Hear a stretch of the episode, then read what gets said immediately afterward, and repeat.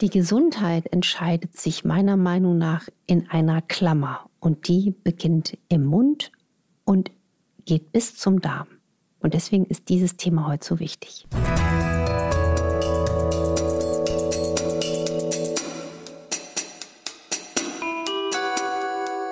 Dr. Anne Fleck, Gesundheit und Ernährung mit Brigitte Leben.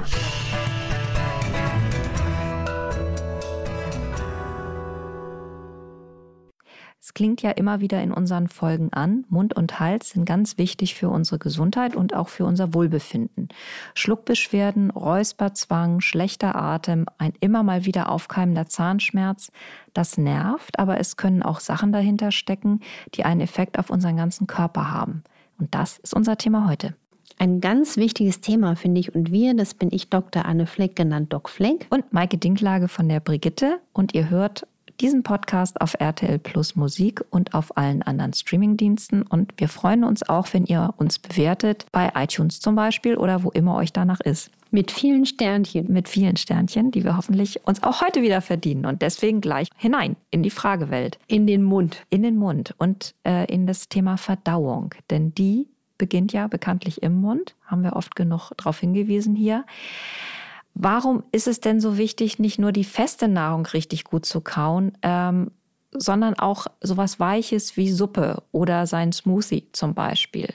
Und wo ist für dich die Grenze? Also ich habe jetzt gerade gehört von einer Freundin, die sagt, 36 Mal kauen ist so altes Wissen und eine magische Zahl. Und ähm, tatsächlich habe ich heute versucht, mein Frühstück, wann immer es ging, 36 Mal zu kauen, wurde dann doch ein bisschen nachlässig mit der Zählerei. Was sagst du dazu? Also ich habe noch nie beim Kauen gezählt, aber es ist intuitiv möglich, dass man mit der Zeit oder über die Jahre so einen Kau Kauer wird, so ein Dauerkauer, dass es einfach breiig im Mund wird. Ich war als Kind ein sehr langsamer Esser und als ich dann junge Assistenzärztin war, weil du hattest nie Zeit zum Essen, wenn du da mal in die Mensa gegangen bist, ich habe mal gestaunt, also einer meiner Oberärzte, das war wirklich spooky, der hat sich sogar den Salat noch über das warme Essen gekippt, hat das dann untergemischt, damit er ganz schnell das runterschlingen konnte. Es war wirklich spooky, es war wirklich zum ja, du dachtest, wie kann das nur noch gesund sein? Das heißt, wir haben irgendwie uns angewöhnt, Essen wegzuinhalieren, ja. Und das ist so ungesund. Deswegen, ich würde Jetzt, man kann natürlich gern mal zählen und 36 ist schon eine tolle Zahl. Ich habe neulich mal gedacht, da habe ich Nüsse gekaut und hat mir ordentlich den Mund voll gemacht. Das war mit Sicherheit viel öfter als 36. Ich habe mir gedacht, du hörst ja gar nicht mehr auf zu kauen. Du bist ja immer noch am Kauen. Also bis es so ein bisschen breich wird und bis es automatisch so langsam runterfließt. Und dann wird das intuitiv. Aber ich möchte nochmal die Wichtigkeit und danke für die schöne Frage betonen warum es auch Sinn macht, mal einen Smoothie nicht gleich runter zu gurgeln, und, sondern ein bisschen zu kauen. Weil erstens mal auf unserer Zunge sind Bitterrezeptoren. Also Bitterstoffe machen ja Sinn, auch wenn man sie zum Beispiel über die Ernährung zunimmt, mit Chicorée, Radicchio, Rauke oder in Bitterstoffsprays ohne Alkohol. Am besten gibt es auch mit B12. Das geht sofort von der Zunge an den Darm. Signale. Und das andere, wir haben den Speichel. Der Speichel ist voller Enzyme. Die Speichelamylase. Das heißt, die Verdauung beginnt wirklich im Mund. Das heißt, der ganze Nährstoffspaltungsprozess beginnt im Mund. Das heißt, wir wollen ja, wenn wir essen, aus den leider nährstoffärmeren Lebensmitteln, die wir heute haben, das wenigstens rausbekommen, was drin ist. Deswegen muss der Speichel da auch eine Chance haben, anzugreifen. Und das andere ist, wenn wir Eiweiß essen, also egal aus welcher Quelle, ob das Pilze sind. Manche beklagen ja auch, dass sie Pilze schlecht vertragen. Ich vermute es oft ein Problem mit dem Kauen. Ja? Und gerade Eiweiße, auch, auch Fleisch oder Fisch, die sollten immer gut gekaut werden, weil wenn man das schlecht kaut, kommen schlecht verdaute Essens Reste im Darm an und über die Jahre verursacht schlechtes Kauen eine verschlechterte Darmflora. Wir wissen, dass gutes Kauen zu einer Gewichtsreduktion von bis zu 11 Kilogramm nach Daten führen kann. Und es ist wirklich erstaunlich, was gutes Kauen ähm, bewirken kann an gesundheitlichen Effekten. Deswegen motivieren Sie sich alle zum guten Kauen. Das ist einfach toll. Man kann es mit den Kindern üben. Eigentlich wäre so toll, wenn man im Biologieunterricht oder schon in den Kitas die Kleinsten mit dem Kauen liebevoll an die Hand nimmt, weil das ist quasi der kostenlose Tipp, genauso wie der Atem und Wasser und reine Getränke trinken, mit denen man so viel Gesundheit schafft. Ist ein Aufstoßen immer ein Hinweis darauf, dass man was nicht verträgt? Nicht immer ein Hinweis, es ist ein Hinweis, dass man vielleicht zu hastig gegessen hat, zu viel Luft geschluckt hat, zu viel schlecht gekaut hat oder was ganz oft ist, der Zeitpunkt, wann man aufstoßt. Wenn man schon während des Essen aufstößt, ist das aus meiner Erfahrung oft ein Zeichen, dass man zu wenig Magensäure hat. Das gibt's. Und die Menschen profitieren echt von so einem Glas mit Zitrone, vielleicht schon auch am Morgen getrunken. Und wenn man jetzt länger nach dem Essen aufstößt, ist das oft ein Zeichen für einen Enzymmangel, Verdauungsenzyme. Und die kann man auch wunderbar substituieren. Übrigens, also als Nahrungsergänzung Verdauungsenzyme. Bitte dann von Reinsubstanzherstellern. Und Enzyme sind ja so, so wichtig. Die sind ja Katalysatoren aller Körperprozesse, nicht nur der Verdauung. Und deswegen profitieren auch Menschen manchmal mit Autoimmunerkrankungen oder gerade auch Menschen mit Gelenkbeschwerden, was ja auch immer ein Zeichen ist, da muss der Körper irgendwas ablagern, etwas entzündet sich. Die profitieren auch von einer Enzymeinnahme. Das ist ganz, ganz spannend. Also deswegen kann der oder diejenige mal hinterfragen, wenn er aufstößt, hat er vielleicht sonst noch was an körperlichen Beschwerden, dann würde ich auf jeden Fall zurufen, Mach was draus, versuch's mit Enzymen. Es ist ja so, dass man manchmal, wenn man aufstößt, schon das Gefühl hat, man stößt aufgrund einer bestimmten Sache auf. Also ich kenne es zum Beispiel von Paprika. Das die ist dann, ja, die ich jetzt großräumig umfahre. Ja. Wenn ich donnerstags bei RTL in der Mensa esse, dann gibt es immer so ein Gemüsegericht, da stehe ich immer da an der Schlange und leider ist da mal ganz viel Paprika dabei und ich kann, traue mich auch nicht zu sagen, machen Sie mal noch bitte ein Brokkoli dazu und dann, ich mag die Paprika nicht, ich mag es auch nicht mit Haut, ich weiß einfach, die ist mir bei mir einfach auch so ein aber wenn es so ist, dann kann ich mit Sicherheit sagen, ich vertrage keine Paprika, oder? Ja, und das liegt wahrscheinlich auch an der Haut der Paprika. Und Paprika ist nun mal auch schwer verdaulich. Sie ist toll, weil sie hat viel Vitamin C und deswegen lieben wir sie ja auch, aber einfach da so ein bisschen auf sich hören. Dann gibt es diesen Räusperzwang oder so dieses Gefühl, man hat ein Haar im Hals und räuspert sich so vor sich hin und wird es einfach nicht los. Das kennen bestimmt viele. Was kann denn da die Ursache sein? Das ist interessanterweise auch eine Frage, die ich meinen Patienten in der Praxis stelle, weil das wird ganz oft vergessen, dieses Räuspern und Hüsteln. Vielleicht, wenn uns jetzt die Menschen zuhören, ist es schon einigen von ihnen aufgefallen, dass sie ähm, auch wenn man aufgeregt ist oder so, dann fängt man sich nochmal an zu räuspern. Und das ist dasselbe Ursachenphänomen. Das ist eine kleine Mastzellaktivierung. Das wird 100% passen. Deswegen, wenn man vielleicht im Stress ist oder nach Infekten und wenn Menschen eine hohe Viruslast haben, also deswegen, ich bestimme ja auch gerne in der Praxis die Höhe der Viruslasten bei bestimmten Viren, die einfach sehr weit verbreitet sind. Wir haben alle einen Epstein-Barr, viele haben einen Herpes simplex und so weiter. Man kann ja dagegen auch ähm, substanziell etwas machen dann ist es oft so, dass Menschen auch Mastzellaktivierungszeichen haben und das muss dann nicht nur Räuspern sein, sondern das kann auch eine Migräne sein oder ein Reizdarm sein. Aber das ist vielleicht auch mal eine Erklärung, die hilft, das einzuordnen. Und dann kann man ja noch mal in die spannende Folge reinhören und auch gucken, was kann ich für das Immunsystem tun, um eine ja, verstärkte Mastzellaktivierung durch erhöhte alte Infekte ähm, einzudampfen. Vitamin C ist da gar nicht schlecht. Schwarzkümmelöl ist auch nicht schlecht. Das ist ganz interessant, dass sich manchmal solche Beschwerden dadurch auch lindern lassen. Und damit hat man dann auch ein bisschen verstanden, woran es liegt, hoffe ich. Natürlich soll man auch gucken, gibt es noch was Allergisches? Dahinter? Oder hat man vielleicht eine Milcheiweißallergie oder Unverträglichkeit? Haben ja viele. Ne? Also ein Milchkaffee, wenn man Milchkaffee trinkt und muss sich danach immer räuspern oder die Nase geht nachweislich zu und man fühlt sich dann wie so, ne? dann ist es oft an sowas gelegen. Dann ist es quasi, liegt es so sehr auf der Hand wie nach einer Paprika aufstoßen zu müssen. Genau, genau. Wir haben eine Hörerin, die sagt, oder die schreibt uns, dass ihr immer wieder gesagt wird, dass sie an Mundgeruch leidet und sie hat auch öfter einen Blähbauch, schreibt sie. Ich esse ab 12 Uhr ein Doc Flex Spätstück, abends viel Gemüse, zum Abschluss ein bisschen Schokolade. Auch leide ich seit über 20 Jahren an Migräne, das hat sie wöchentlich drei bis vier Tage. Dagegen nimmt sie Sumatriptane. Aber den Mundgeruch hat sie auch, wenn sie die Triptane nicht genommen hat. Also kann es damit nicht wirklich zusammenhängen. Was könnte ihr helfen?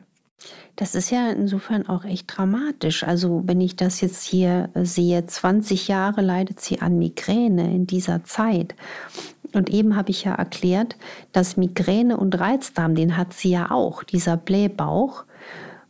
Zeichen einer Mastzellaktivierung sind. Das heißt, sie wird wahrscheinlich chronische Infekte haben. Wenn dann noch Stress dazu kommt, Flüssigkeitsmangel, Deswegen ist die Ursache der Migräne wahrscheinlich der Fall. Und der Blähbauch und der Mundgeruch, ja eigentlich Hauptsymptom, was sie so quält, können auch ein Zeichen sein, dass sie eine Dysbiose hat also eine Störung in der Mikrobiomzusammensetzung, weil das hängt ja auch zusammen. Das ist ja eine große Familie, der Mundraum über den, die Speiseröhre, Magen, Darm, das hängt zusammen. Natürlich muss sie beim Mundgeruch auch immer abklären, zahnärztlich gibt es eine Parodontitis, gibt es irgendeinen Herd im Mund. Auch gastroenterologisch gibt es was, was aus dem Magen eine Ursache sein könnte eines Infekts. Gibt es ja auch Möglichkeiten. Aber ich würde da auch einen Zusammenhang sehen, weil sie unter Migräne leidet und dem Blähbauch. Was könnte ihr helfen? Sie sollte vor allen Dingen auch wegen der Migräne erstmal darauf achten, gibt es eine Chance mit histaminarmer Ernährung die Symptome Blähbauch und Migräne einzudampfen. Ich würde mich ganz stark auf eine zuckerarme, süßstofffreie, antientzündlich darmgesunde Ernährung einschießen und versuchen auch ähm, nicht zu viel Aufgewärmtes zu essen, weil das einfach auch ein, ein Migräneanschub sein kann. Aus der Nahrungsergänzung bei Migräne wirklich hilfreich ist viel Magnesium. Und ich würde auch mal diesen Ansatz mit Vitamin C und Schwarzkümmelöl, B-Vitamin und Omega-3 verfolgen, weil wir damit so viele verschiedene Fliegen mit einer Klappe schlagen könnten. Und den Mundgeruch auch bitte, wie gesagt, abklären, zahnärztlich, internistisch. Und ich vermute auch einen Zusammenhang mit einer gestörten Darmflora. Also das Thema Darmaufbau sollte sie sich zu Herzen nehmen. Und ich hoffe, es bildet sich jetzt eben auch ein Zusammenhang zwischen den Symptomen. Das Schokoladestückchen, das gönne ich ihr von ganzem Herzen. Man muss nur wissen, Schokolade hat eben auch Histamin, genauso wie Avocados, genauso wie andere gesunde Lebensmittel oder Hülsenfrüchte. Hülsenfrüchte sind Histaminbomben. Ne? Dann hat man das manchmal gar nicht so auf dem Radar.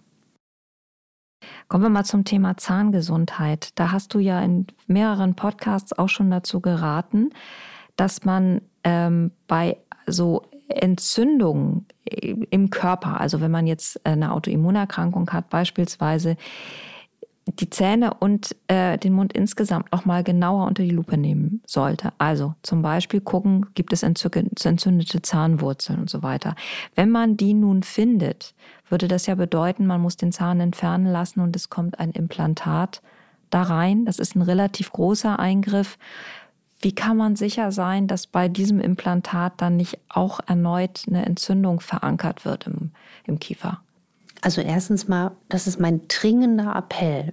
Ich merke, dass meine quasi schwierigsten Fälle, wir sind ja eigentlich auch eine viel Präventionspraxis, aber wir haben auch Menschen mit Müdigkeit, Autoimmunerkrankungen, die haben fast ausnahmslos, ausnahmslos ein Problem in der Mundhöhle.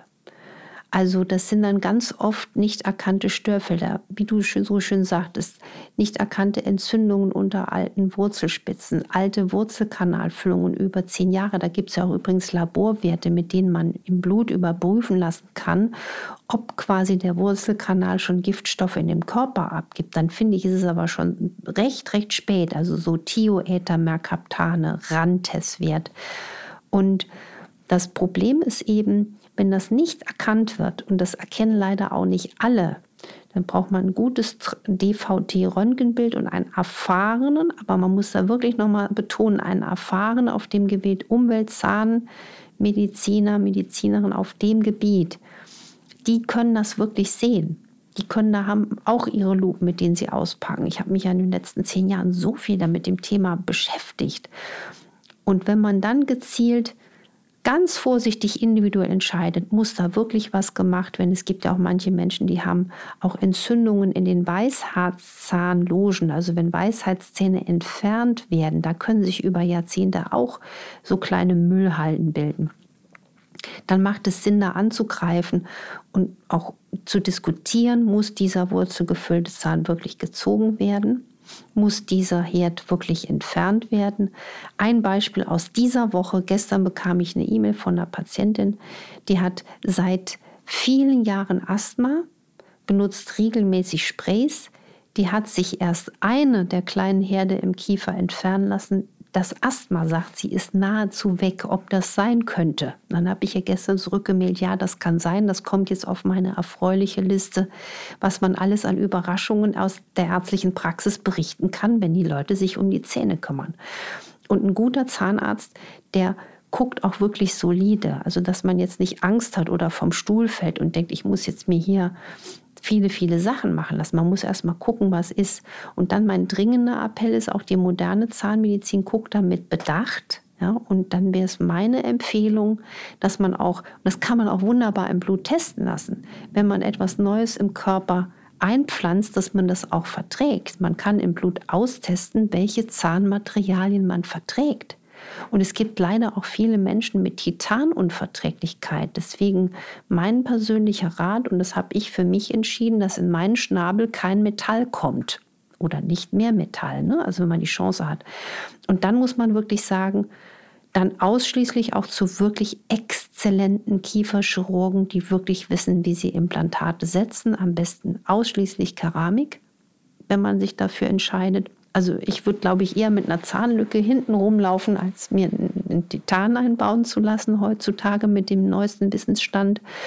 Ähm, ich habe zum Beispiel neulich erlebt, da hat sich eine junge Patientin ein Implantat machen lassen und das Implantat wurde auf eine Zahnwurzel des Nachbarzahns gesetzt.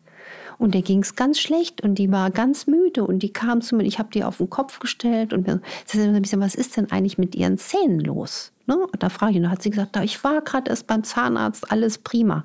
Ich werde dann immer ein bisschen hellhörig, wenn ich denke, ist da wirklich alles prima, weil wieso geht es Ihnen dann so schlecht? Lange Rede, lange Sinn. Sie ging dann jetzt zu einem wirklich ausgewiesenen Experten, das wurde korrigiert und die ist wie ausgewechselt.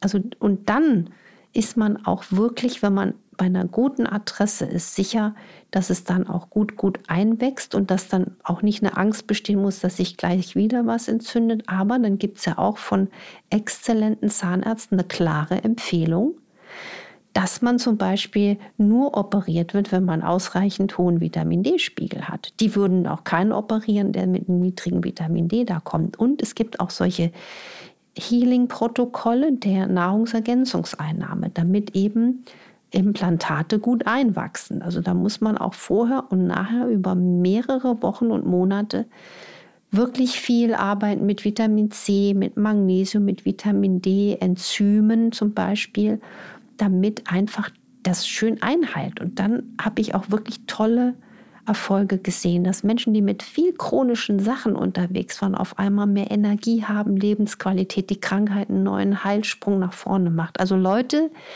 lasst euch in den Schnabel gucken von Guten. Lass uns abschließend nochmal über den Zusammenhang von Zahnwurzelbehandelten Zähnen und Brustkrebs sprechen. Da scheint es ja einen Zusammenhang zu geben. Wir haben das an einigen Stellen auch schon mal erwähnt. Kannst du diesen Zusammenhang nochmal erklären, bitte, weil dazu kommen wirklich sehr viele Nachfragen. Ich glaube, es gibt nicht nur einen Zusammenhang mit, mit Brustkrebs. Leider wird es da noch keine großen Arbeiten zu geben. Man muss sich immer vorstellen, ein wurzelbehandelter Zahn, dann ist man ja erstmal auch dankbar, weil man weiß, ach, der Zahn, der bleibt erstmal drin. Ja? das Problem bei jedem wurzelbehandelten Zahn im Laufe der Jahre, und da gibt es exzellente Bücher dazu, im Laufe der Jahre entwickelt sich in jedem wurzelbehandelten Zahn eine Art Giftstoffdeponie.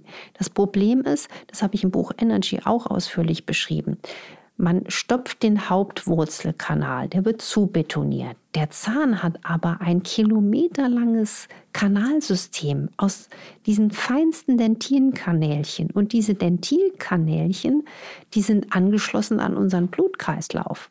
Und jeder Zahn hat, es ist faszinierend, unser Wunderwerk, auch Körper, hat eine Duschfunktion. Ja, der spült sich durch, um Giftstoffe zu entgiften. Wenn aber quasi der Hauptkanal zu zementiert ist, fällt diese natürliche Dusche im Zahn weg. Und deswegen entwickeln sich über, über Jahre, man geht da schon so von Zeitfenster zwischen sieben und zehn Jahren aus, Zahnärzte, die darüber diskutieren und recherchieren, und dann ist es wirklich potenziell ungesund für den Körper. Ich habe mich ja ganz viel mit zahnärztlichen Kollegen ausgetauscht und einer hatte so einen ganz markanten Satz mir gesagt. Der sagte, ich lasse doch kein totes Tier so auf der Straße liegen und, und gehe dann dahin und fasse das an. Und trotzdem, man sollte auch keine toten Dinge im Körper lassen. Deswegen war er so, dass er sagt, er findet das nicht gut, zu lange tote Zähne im Körper zu haben. Das hat er selbst als Zahnarzt immer ausdrücklich auch auf, auf Weiterbildung gefordert. Und deswegen sieht man einfach auch, wenn sich Krebs entwickelt, also eine massive Entzündung, dann versucht ja der Körper selbst mit so einer schlimmen Erkrankung uns immer noch zu helfen. Also dieses Verständnis möchte ich auch heute in der Folge anregen. Unser Körper hat uns immer lieb, der gibt uns nie auf. Selbst wenn diese Krebserkrankung kommt, versucht er eigentlich noch was anderes wie so mit Tetrapack abzupacken. Ja? Und wenn dann eben der Körper massiv Entgiftungsprobleme hat, vielleicht ist man ja angeboren ein Entgiftungsschwächling oder musste viel Medikamente nehmen, die Leber ist deswegen schwächer. Und wenn dann noch zu viel Giftstoffe, zum Beispiel durch Fremdmaterialien oder durch totes Material in der Mundhöhle ist, dann ist das irgendwann zu viel. Und das könnte die Erklärung sein, warum es zum Beispiel für diese Art von Krebs einen Zusammenhang zu geben scheint. Und der liegt einfach sehr, sehr auf der Hand. Deswegen, wir sollten immer gucken, die Kinder schon wirklich auf eine gesunde Mundhygiene zu führen. Das scheint ja auch immer besser zu funktionieren. Und wirklich, wenn jemand jetzt absolut fit ist, absolut gesund ist und hat da einen wurzelgefüllten Zahn, da würde ich mir jetzt auch nicht so den Kopf zermatern. Aber wenn jemand wirklich sagt, ich bekomme hier auf einmal Probleme, ich bin müde, ich bin schlapp, ich möchte wirklich eine exzellente Vorsorge machen, dann wäre mein Tipp, sollte man viel eher auch mal ein 3D-Röntgen veranlassen, ein DVD-Röntgen und wirklich diese Zähne und die Mundhöhle auf Störfelder prüfen. Und das jetzt ohne Angst und ohne Angst vor radikalen Eingriffen, aber das dann mit Klugheit und Bedacht. Viel zu tun, viel anzugucken, auch in diesem Bereich. Wir verabschieden uns für heute. Weise nochmal darauf hin, dass ihr Kontakt zu uns aufnehmen könnt, und zwar über infoline.brigitte.de. Und freuen uns auf die nächste Folge in der nächsten Woche. Da sind wir nämlich wieder für euch da. Und wir sagen für heute erstmal Tschüss. Wir sagen Tschüss und macht was draus.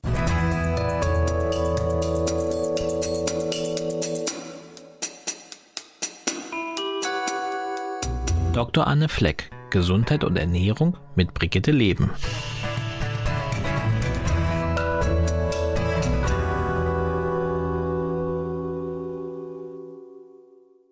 Dieser Podcast ist eine Produktion der Audio Alliance.